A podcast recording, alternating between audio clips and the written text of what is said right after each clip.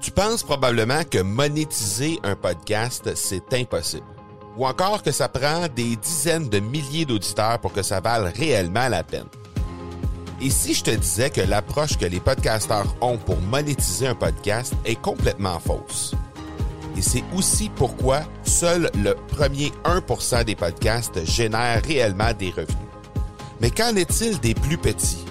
Des podcasteurs qui, comme toi et moi, n'ont pas des dizaines de milliers d'auditeurs pour attirer des gros annonceurs, mais qui ont une entreprise avec services ou produits à offrir.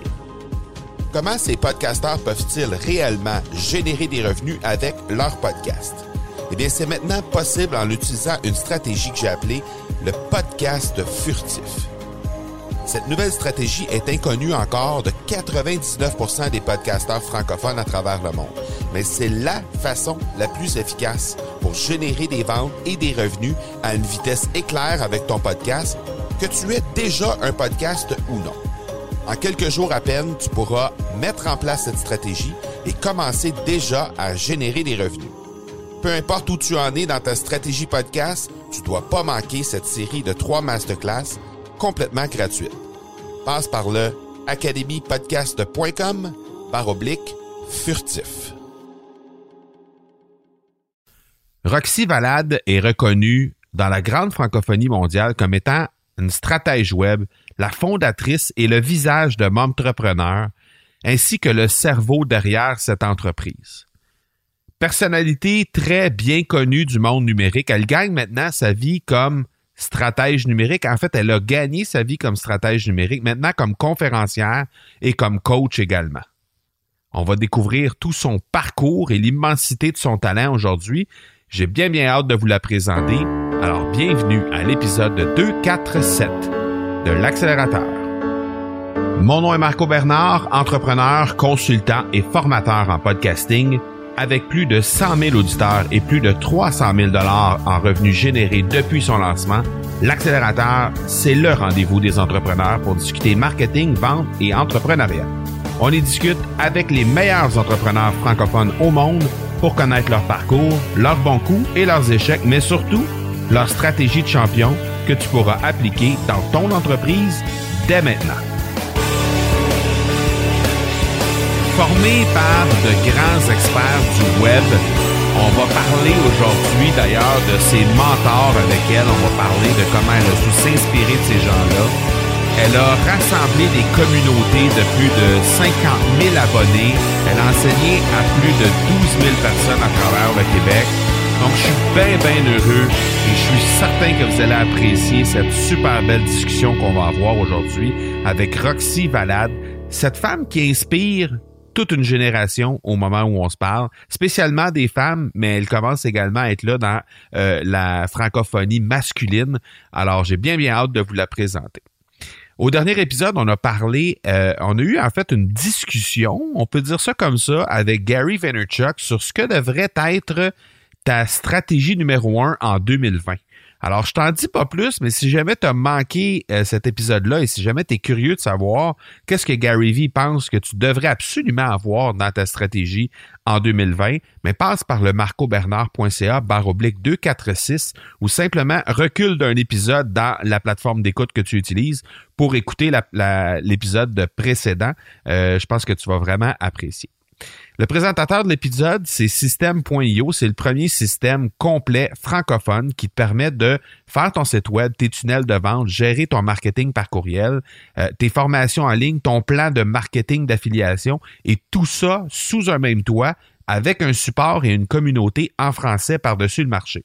Alors, pour obtenir un essai gratuit de 30 jours de cette plateforme et voir un peu si c'est quelque chose qui peut vraiment t'intéresser, ben, tu passes par le marcobernard.ca baroblique SIO, tu cliques oui à la première question et automatiquement, tu vas avoir 30 jours d'essai gratuit pour tester tout ça. Euh, je te le dis, System.io, ça n'a absolument rien à envier à toutes les grosses plateformes américaines qui existent déjà depuis plusieurs années. Alors, n'hésite pas à aller jeter un coup d'œil là-dessus, marcobernard.ca baroblique SIO. Alors, je te laisse à l'entrevue avec Roxy Valade et je te reviens tout de suite après. Alors, je suis bien, bien heureux d'accueillir une Québécoise qui a pas mal de succès présentement. Maman de un, avec un autre en construction présentement qui, qui est presque arrivé.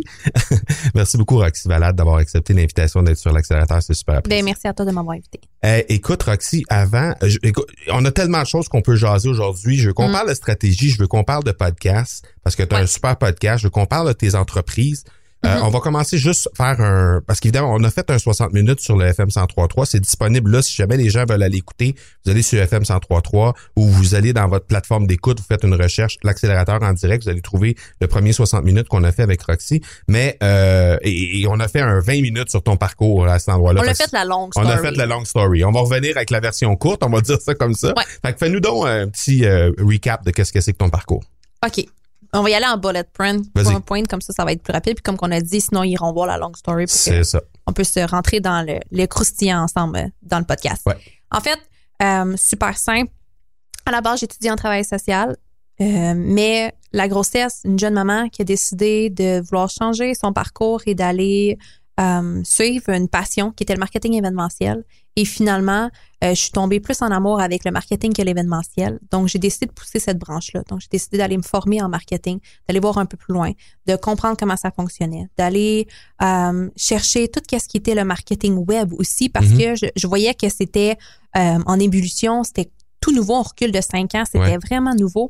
Donc, j'allais me chercher des formations sur le blogging, sur le web, sur le marketing, les réseaux sociaux.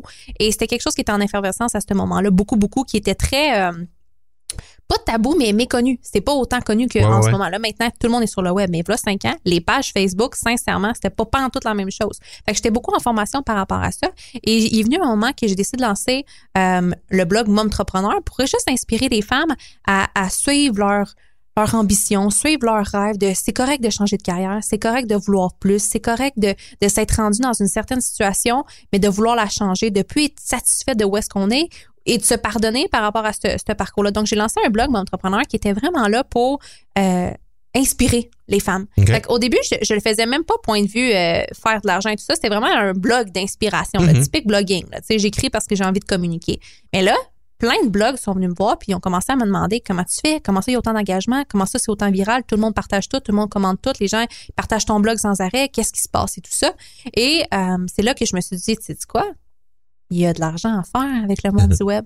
Et j'ai décidé de lancer mon entrepreneur comme non étant juste un blog, mais une entreprise de coaching, de, de pouvoir instruire les gens, euh, partager mes, mes façons de faire sur générer des revenus avec le, le avec le blogging, comment communiquer son marketing, comment faire un branding, comment lever une marque par rapport à ça sur le web, sur les réseaux sociaux, sur, avoir un nom et tout ça. Donc, mon entrepreneur, plus le, temps s'est élevé, ben, ce que j'ai décidé de faire, c'est de commencer à coacher les gens justement sur ça. Après ça, le petit train va loin, ben, j'ai commencé à avoir des coachings, des workshops, des événements, euh, des, des, euh, en ligne, des programmes en ligne. Et euh, à travers tout ça, j'ai comme je me suis peaufinée aussi avec un expertise que j'étais très reconnue maintenant à travers la francophonie mondiale sur les funnels, le revenu passif.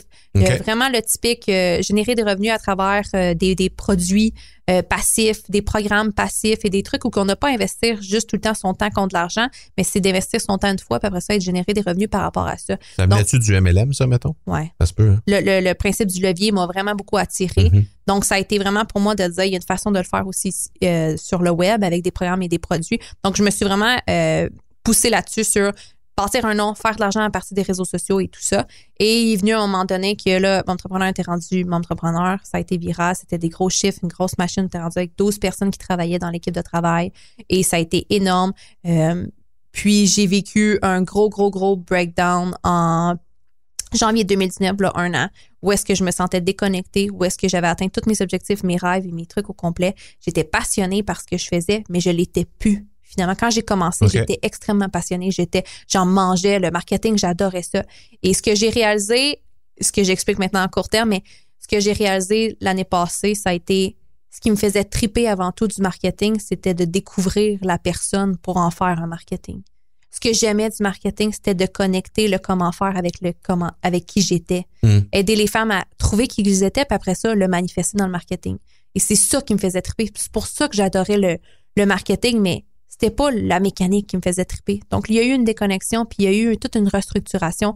Et maintenant, j'ai vraiment fait un switch dans le monde de, j'ai passé de l'industrie du marketing à l'industrie du bien-être, à l'industrie de la connexion humaine, à l'industrie de, je sais même pas que c'est quoi mon industrie, c'est le bien-être, j'imagine, c'est Oui, probablement. On peut dire ça hein. comme ça, ouais. de coach. Self-consciousness, peut-être? Ouais, exactement, de devenir conscient, de, de savoir on est qui, de, puis après ça, quand tu te connais, je, je dis game on, mais tout est Mhm. accessible parce que tu peux faire tout, tu sais où est-ce que tu dois aller, tu sais qu'est-ce que tu peux faire, tu sais comment communiquer, puis après ça, donc, j'ai vraiment décidé de me focuser, puis qu'il y avait bien des gens qui sont vraiment passionnés et experts dans le comment faire, puis moi, focuser sur le comment être. En- avant de parler euh, stratégie puis tout ça, pendant que tu parlais, ça me, ça me- il y a quelque chose qui a popé.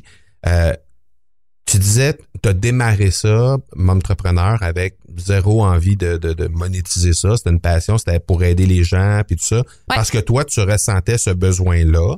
Tu avais traversé ces étapes-là, ces, ces défis-là que tu avais rencontrés. Tu as décidé, regarde, je peux peut-être aider les gens à Exact. travers ça. Bon. Il y a beaucoup de gens, puis moi j'en fais partie, il y a beaucoup de gens que je, euh, que je rencontre, que je, me, je réalise qu'ils démarrent quelque chose sans avoir de but de faire de l'argent avec, Mhm. Et que c'est très souvent ces projets-là qui ont Ouais. pas euh, qui sont pas démarrés dans le but de faire de l'argent qui font qui réussissent le mieux. Ouais. Comment t'expliques ça? Mais tu sais, la, la fameuse phrase trouve un travail, trouve une passion que tu n'auras jamais été payé pour. Tu comprends ce que je veux dire? Un travail que tu vas, tu vas tellement être passionné que tu n'auras pas l'impression de, de De- travailler. Exactement. Tu sais, qu'on a l'impression que tu n'auras pas besoin de Ouais. te faire payer pour tellement que tu tripes à Ouais. le faire. Mais c'est cette passion-là et cette, cette vision-là aussi, cette ambition-là de vouloir partager, communiquer, Mm. elle est tellement forte que les gens, tu sais, c'est le, tu sais, le typique, la loi de l'attraction, le, Mm. le typique, tu t'attaches, tu t'identifies. Quand on est vraiment passionné, l'authenticité, sincèrement, ça se sent. Ça se sent, on le Ben sait oui, en tant ben oui, qu'être ben humain. oui. Et les gens, Un radar à bullshit, là. Exactement. Et ce magnétisme-là, de cette communauté-là qui t'écoute quand tu es Mm. passionné, Mm. est extraordinaire. Et les gens, ils achètent rarement juste quelque chose, ils achètent le pourquoi derrière, ils achètent l'histoire derrière, ils Mm. achètent ce que ça va emmener. C'est, c'est, c'est pas juste le produit en soi, c'est souvent tout ce qui vient avec ça. Mhm. Surtout avec- quand tu parles d'une communauté web, surtout quand tu parles sur les gens qui sont passionnés à communiquer et tout ça. Donc, qu'est-ce qui explique ça? C'est le, le simple réalisation de je suis capable d'en faire de l'argent avec cette passion-là parce que les gens, mais finalement, ils en veulent plus. Mhm. Tu comprends ce que je veux dire? Et quelqu'un qui arrive juste en business pour juste faire de l'argent sans être connecté, sans le pourquoi, il va vivre un clash à un moment donné, puis c'est des succès souvent court terme parce qu'il va vivre la- ce que bien des gens vont faire, un crash parce qu'il n'y aura pas le pourquoi derrière, il n'y aura Ouais. pas la motivation, l'inspiration, parce que quand tu n'es pas motivé par ce que tu fais, tu fais quoi quand il y a une tempête? Tu y vas pas. Tu y vas pas. Pourquoi t'affronterais la tempête si tu sais pas pourquoi tu le fais? Mm. Si tu aucune motivation à le faire, Mhm. t'abandonnes. Exact. Tandis que les gens qui sont passionnés, c'est des gens que, peu importe ce qui va arriver, les ailleurs sont mis, Mhm. ils sont prêts. Tu parlais tantôt des gens qui animaient des blogs puis qui revenaient vers toi puis disaient tabarouette, qu'est-ce que tu fais, Roxy? Comment, comment tu peux arriver à faire autant d'engagement sur ton blog? Mhm. Et à ce moment-là, tantôt, tu as dit J'avais pas de formation marketing. J'avais, j'avais aucune idée de ce que je faisais. J'y allais au pif, là. Ouais. Euh, j'essaye ça, ça marche. Ah, ça marche. J'essaye ça. Ah, ça marche. Ah, ça, ça marche pas. Fait que Ouais. tu y allais vraiment essai-erreur. Mhm. Mais qu'est-ce qui a fait que, selon toi, Mompre- Mompreneur, ça a comme ça- les gens ils ont embarqué puis il y a eu un engagement qui a été immédiat là-dedans? Tu sais, on parle. Maintenant, c'est rendu plus d'actualité, l'authenticité. là. Mhm. Mais maintenant, c'est comme une aut- authenticité euh, stagée. Les gens, on s'est rendu Faut pas que trend. ça paraisse, faut pas que ça paraisse que c'est pas authentique. Exact. Non, faut que ça. On essaie que ça soit authentique, mais finalement, c'est pas tant authentique parce que c'est stagé. OK. Le dessous, le behind the scene est rendu un trend, est rendu une, une stratégie. Mais quand que c'est rendu une stratégie, est-ce que c'est réellement un behind the scene ou tu l'as programmé d'avance? Donc le principe des, des téléréalités, par exemple. euh, Ben oui, juste la télé-réalité à la base, mettons. Combien de fois on sait que ce qui a été montré, c'est les meilleurs morceaux qu'il fallait pour créer quelque chose. Tu comprends? oui, oui, l'histoire est créée à partir de Exact. des moments les plus croustillants, mais que dans le fond, c'est plate à mort quand tu quand assistes à 24 sur 24. Exactement. Et le monde du web, c'est beaucoup, on va montrer les, les dessous, mais c'est tout le temps bizarrement les meilleurs côtés. C'est tout le temps bizarrement la meilleure chose qu'il y a. Fait que est-ce que c'est réellement authentique? Est-ce que c'est vraiment ce qui se passe? Parce que tu décides quand même de ce que tu vas donner.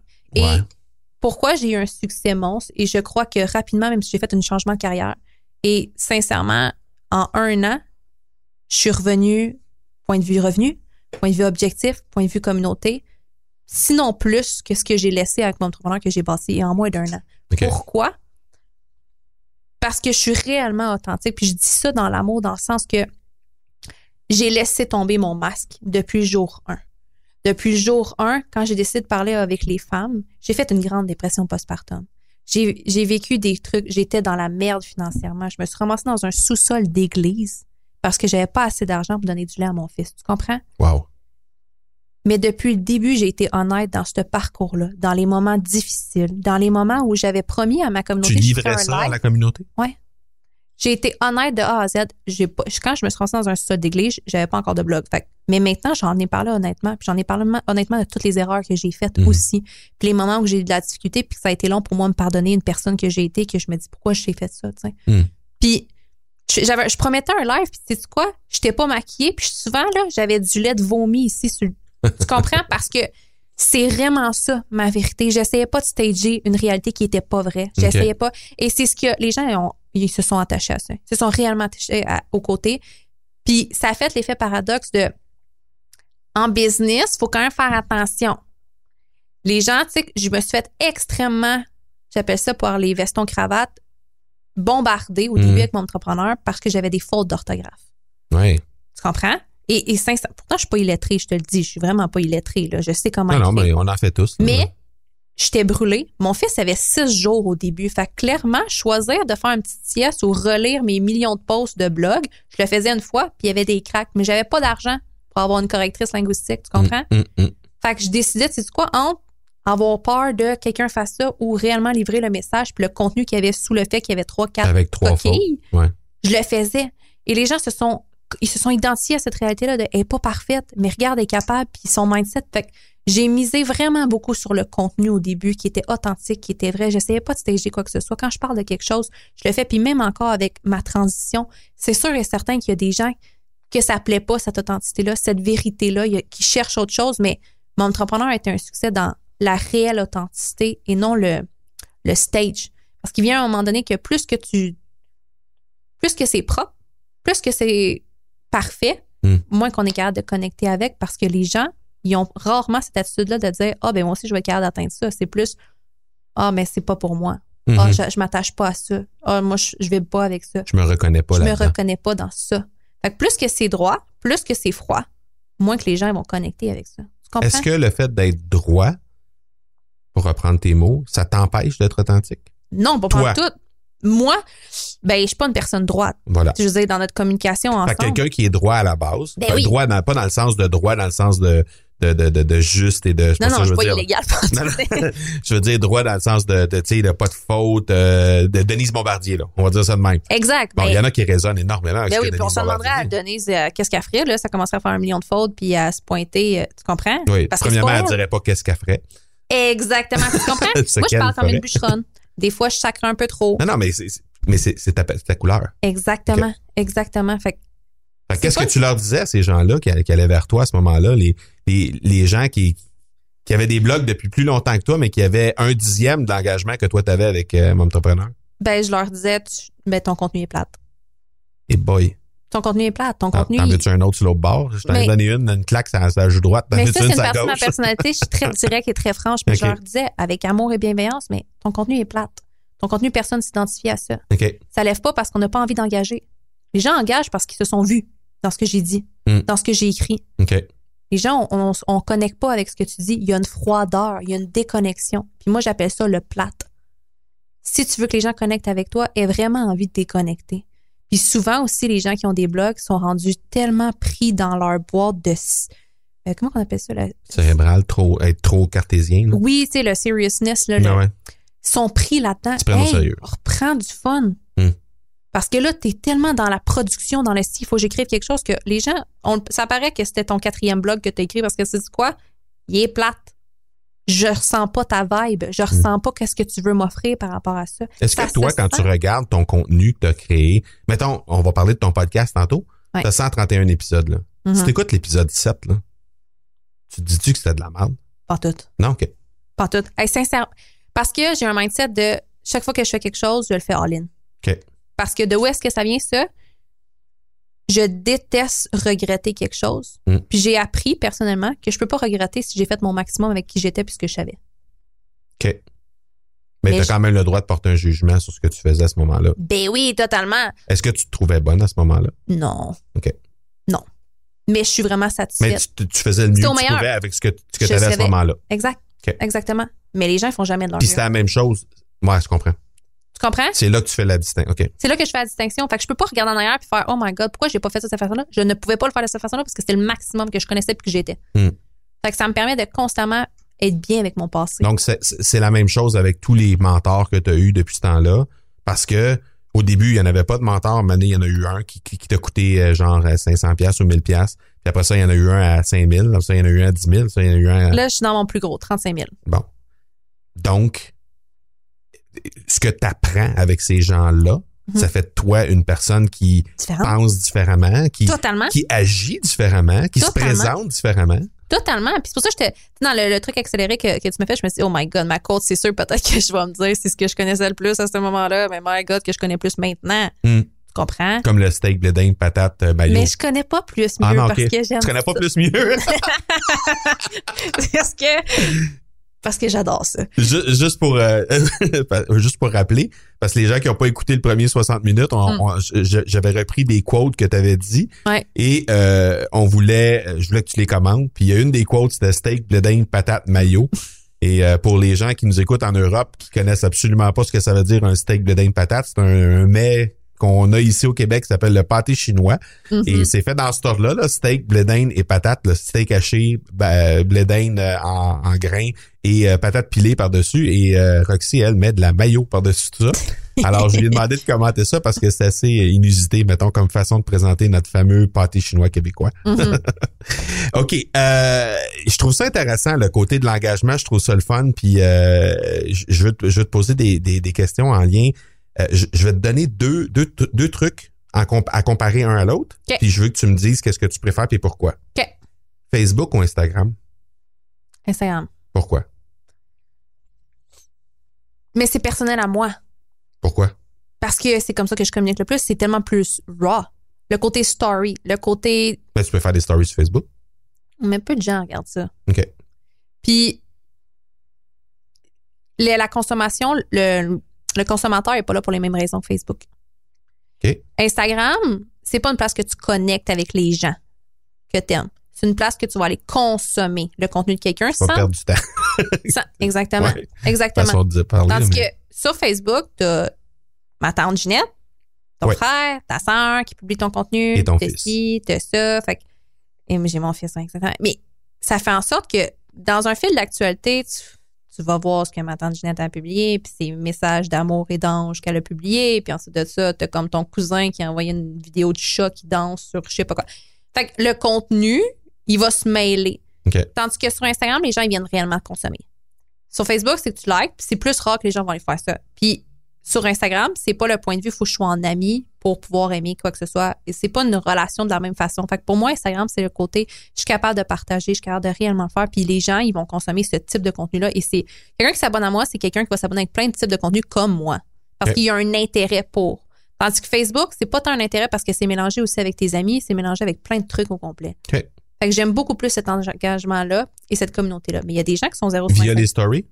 Via les stories et aussi mon profil, mais c'est beaucoup les stories. Beaucoup les stories. OK. Exact. Parfait. Tu publies à l'écrit ou tu publies live? Deux. Live euh, vidéo, là. On s'entend, là. Euh, maintenant, c'est beaucoup à l'écrit. Pourquoi? Hum, j'ai trouvé une euh, j'ai trouvé une plaisance depuis que j'ai écrit mon livre, euh, ça l'a switché. Ok. Avant, j'étais beaucoup en live, j'étais beaucoup en vidéo, mais euh, j'ai trouvé une plaisance à, à articuler des mots, à nommer ce que j'avais à dire, à, à pouvoir bien présenter les choses. Et souvent, je parle trop. Tu sais, moi, quand je que je suis capable de me doser à l'écrit puis mettre l'essentiel. OK. Tu comprends? Puis euh, Sinon, de toute façon, Facebook va te doser, là, parce que t'as tant de mots que tu peux mettre.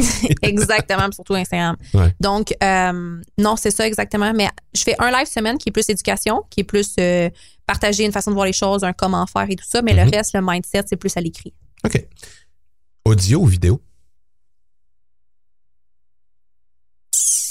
Audio, le podcast. Pourquoi? Parce que tu peux emmener ça partout. Parce que tu peux.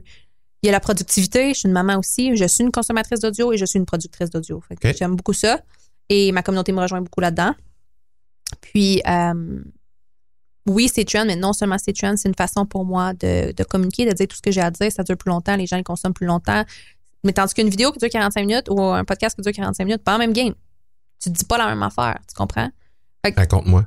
Ben, Tu, le- tu l'as vécu les deux, là.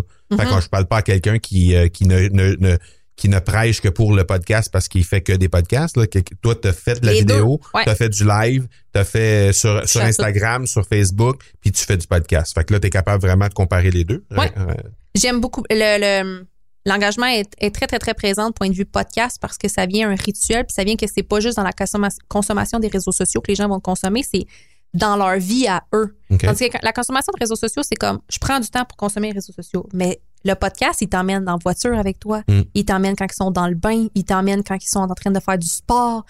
C'est comme une consommation différente, puis ils sont juste à toi à ce moment-là versus les vidéos, ben, t'as des notifications, ça pop-up, ça fait ci, ça fait ça. Fait que j'aime beaucoup plus cette concentration-là. J'ai vu aussi que l'engagement est différent. Et moi, je préfère les audios aussi parce que justement, ben, je suis capable de m'entraîner puis écouter des podcasts. Fait que je suis devenue une consommatrice de ça et c'est pour ça que j'ai switché vers le podcast. Mais tu sais, je fais des vidéos aussi euh, quotidiennement là, parce que euh, mes gens, ils peuvent autant l'écouter en audio qu'ils peuvent le voir sur les réseaux sociaux, les, les, les vidéos aussi, mes mini-capsules quotidiennes. Mais euh, c'est ça. Ton engagement, tu dis, qui est différente ou plus forte ou peu importe, là, sur, en lien avec l'audio, Mhm. comment ça se manifeste concrètement? Euh, ça se manifeste beaucoup dans euh, après ça quand ils viennent me revoir sur les réseaux sociaux, c'est c'est une communauté tellement plus engagée parce qu'ils sont constamment en train de m'écouter dans leur réalité en dehors de leur consommation, des réseaux sociaux. Fait que c'est comme ils- non seulement je le vois, ils me taguent, ils vont me dire ah j'étais avec euh, Roxy dans l'auto, j'étais avec Roxy en train de promener mon chien, j'étais avec Roxy.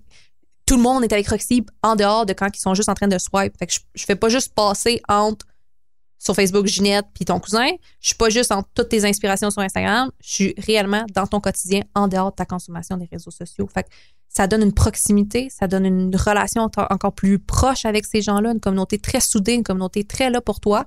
Et euh, c'est là que j'ai vu vraiment cet, cet engagement-là, comment ça l'a, ça l'a changé par rapport à juste sur le web versus être rendu dans leur quotidien. OK. Donc, toi, ça t'a manifesté le fait que, à tes yeux, tu deviens comme une inspiration pour ces gens-là. On, on- on peut dire ça comme ça, là. Ouais. Euh, toi, tes inspirations, c'est où? C'est qui? Euh, ma plus grande inspiration, qui maintenant est mon coach, Tony Robbins. Euh, ça a été vraiment une inspiration pour moi à me sortir, à changer ma façon de voir les choses, à démolir mes croyances, puis à vraiment comme me lancer. Mes inspirations aussi, mes, mes premières inspirations étaient Gary Vee. Ça a été beaucoup par rapport à ça. Ensuite de ça, dans le comment faire, euh, il y a Russell, tout ce qui est la mécanique, c'est vraiment euh, Russell, euh, Sam Owen, ça a été des grands coachs pour moi, point de vue euh, mécanique. Mhm. Mais sinon, maintenant, c'est beaucoup Gabby Bernstein. Mhm. Euh, Oprah, maintenant, elle a son podcast, elle a plein de trucs, c'est super cool. J'écoute beaucoup aussi tout ce qui est Tom, le, le- la théorie du... L'impact de la théorie, je sais pas c'est quoi en français. En tout cas, en Tom anglais. Bilieu, par rapport à ça, Tom. Que j'aime beaucoup. Euh, qui que je suis? Deepak Chopra, Mhm. sais, c'est tous des gens que j'adore, que je suis. Euh, sincèrement, je suis pas une consommatrice d'amis. Mes amis, c'est plate parce qu'ils sont comme, t'as-tu vu ça passer? Non, je suis pas abonnée. parce que euh, je suis peu de temps sur les réseaux sociaux, autant que je suis une grande présence, mais je suis peu de temps une Tu consommes pas. Ouais, non, c'est ça. exactement, Voilà. parce que ce temps-là. temps. Exactement, puis j'aime mieux le passer avec ma famille et Ben tout oui. ça. Mais ce que je consomme, c'est Mais s'ils veulent que tu le vois, ils ont juste à taguer. exactement, exactement. Je- là, je vois, puis je commande, puis j'engage. Et voilà. Mais euh, non, exact. C'est beaucoup les gens en ce moment qui sont, qui sont très, très, très présents dans ma vie. Euh, beaucoup de euh, Tony Robbins, Gabby Bernstein, Deepak Chopra, euh, Dr. Joe Dispenza. C'est le top en ce moment que de, de ma découverte dans la dernière année. Vraiment. Mais je suis une consommatrice de Gaia. Je sais pas si tu connais. Non? Gaia, c'est comme un Netflix, mais mindset. OK. C'est même chose que Netflix, mais juste des séries, des documentaires, des formations, plein d'affaires Ah. sur le mindset. C'est cool, ça? C'est très, très cool. Fait que je suis une grande consommatrice, fait que je découvre plein de gens. Ben Après oui. ça, je vais les suivre sur OK. les réseaux Intéressant. sociaux. On parlait de ton podcast. Parle-nous donc de ça. Comment ça a commencé, ça? Ça a été mon éveil Wake Up vouloir... Call. C'est ça qui s'appelle de même? Wake Up Call. Ça s'est passé avant mon switch. Euh, ça a été, je dois parler de mindset. Avant ton switch, avant le switch, membre entrepreneur, Vers Roxy vers Salade. Oxyvalent, OK? Exactement, ça s'est passé euh, quatre mois avant. J'ai lancé mon podcast et c'était un podcast juste de tout le monde arrête, toute ma communauté me disait OK Rox, on comprend, mais nous, Ma communauté, elle me parlait. J'en ai pas parlé dans mon introduction, mais ma communauté arrêtait pas de crier. C'est le fun ce que tu nous dis dans le comment, mais nous, on veut apprendre ton comment être. On veut savoir comment tu penses. On veut savoir qu'est-ce qui se passe dans ta tête, les dessous de Roxyvalade. On veut de entrepreneur, on veut les connaître. Parce que tu nous enseignes tout le temps la théorie, mais nous, on veut savoir comment tu penses, comment tu gères ton quotidien, comment tu fais tout. Fait que je me suis dit, quoi, Wake Up Call, ça va être juste, je vais partager mon mindset. Je vais partager des prises de conscience. OK. Fait que c'était toutes mes Wake Up Calls que j'avais. Puis au début, c'était une fois par semaine, je sortais une prise de conscience que je, je regardais le dimanche, qu'est-ce qui s'est passé dans ma semaine? Le lundi, je tapais mon Wake Up Call de la semaine d'avant. Un Wake Up Call, une prise de conscience que j'avais eue et Ouais, tout ça. ouais, J'interviewais des gens sur leur Wake Up Call aussi.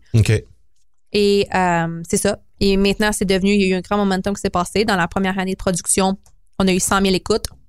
Wow. Pour moi, ça a été... euh, C'est magique, ça, pour le Québec, là. c'est bon. été fou ça a été fou fou fou fou fou et mais je connaissais pas les chiffres du podcast parce que j'étais en marketing et tout ça mais pas dans le monde du podcast. Tu sais j'étais dans le monde Instagram Facebook YouTube. Puis je connaissais pas les chiffres. Quand je commençais à me renseigner sur les chiffres encore une fois ça fait oh il y a un gros potentiel là-dedans. Ben oui. c'est des bons chiffres. Ben, c'est surtout que, tu sais, c'est- une plateforme particulière. Fait que c'est sûr que si tu compares 100 000 versus 100 000 sur YouTube, tu fais comme, ouais, bon, c'est pas tant que ça. Sauf Exact. que quand tu compares l'engagement que tu as sur YouTube versus l'engagement que tu parlais juste avant, ah ben là, c'est comme fois 100. là. fois Donc, 100, euh, exactement. Et après ça, quand j'ai fait ma transition euh, de mon entrepreneur Roxyvalade, ben maintenant, vu que le mindset s'est rendu ma main business, ben maintenant, quotidiennement, à chaque jour, il y a une mini capsule en 5 à 10 minutes de wake-up call sur une façon de voir les choses, un contenu, un concept que je te partage. C'est plus juste mes prises de conscience, c'est des prises de conscience que j'ai maintenant, des nouvelles règles que j'ai dans ma vie, des croyances que j'ai incarnées, que je partage. Fait que constamment, je suis en train de partager une façon de voir les choses différemment. OK. Comment tu euh, comment tu vois les résultats? Ben, tu, tu nous as parlé d'engagement, clairement. Mhm. Euh, y a-tu d'autres résultats que tu as vus arriver avec le podcast qui sont des choses qui sont à- qui t'arrivent, qui sont différentes de ce que tu avais parce que ta, ta stratégie était différente. Il y a, quand tu dis une, euh, cinq par semaine, ça veut dire euh, ça, ça a démarré quoi là, de- début euh, 2019, ça, ce, ce podcast-là à peu près? Euh, dans le fond, le, le podcast au complet, il a démarré en octobre 2018. 2018. OK. Donc, euh, y a-tu des choses qui se sont manifestées durant l'année 2019, disons, que tu n'avais pas vu avant parce que y avait pas, le podcast n'était pas là?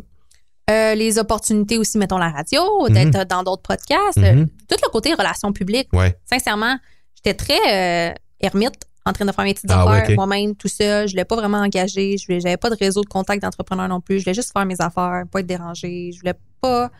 Et ça, ça m'a ouvert vraiment une grande visibilité au point de vue radio, les entrevues qui se sont faites manifester, me connaître en tant que conférencière. Tu sais, là, ça a fait un effet boule de neige aussi en visibilité Ouais. autre que sur le web. Ben oui. Donc, euh, ça, ça a été le plus grand résultat et aussi de, de pouvoir utiliser le, le podcast en termes de marketing de vente.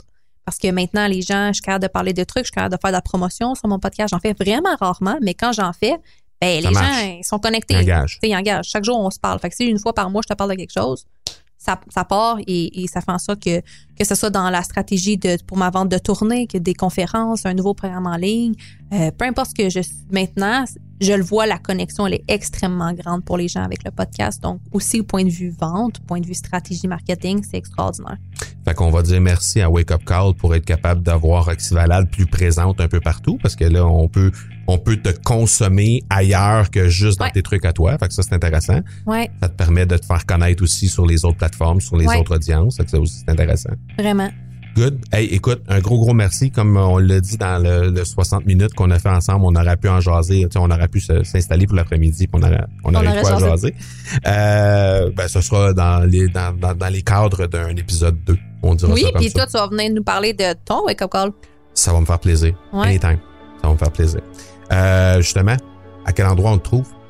Partout, re- www.roxyvalade.com ou sinon sur les réseaux sociaux, c'est tout partout euh, à commercial Roxyvalade Pro. Et euh, je suis là. Facebook, YouTube, Instagram et mon podcast Wake Up Call.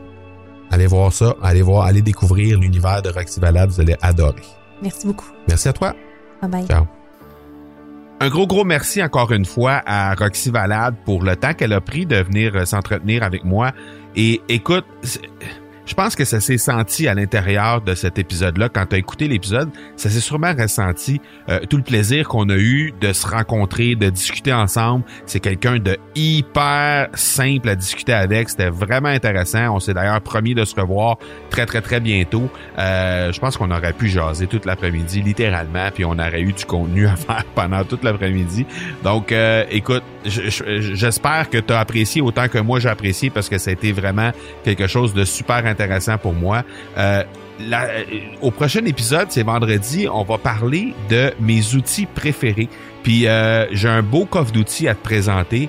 Euh, je pense que tu vas apprécier encore une fois. Donc tous les outils que j'utilise dans ma vie de tous les jours, dans ma vie de marketeur, tout ce qu'est-ce que j'utilise jour après jour, ben je vais te livrer ça vendredi. Puis euh, tu auras l'opportunité aussi de mettre ton nez dans mon coffre d'outils si jamais ça t'intéresse de le faire. Alors on se donne rendez-vous vendredi. D'ici là, soyez bons, soyez sages et je vous dis ciao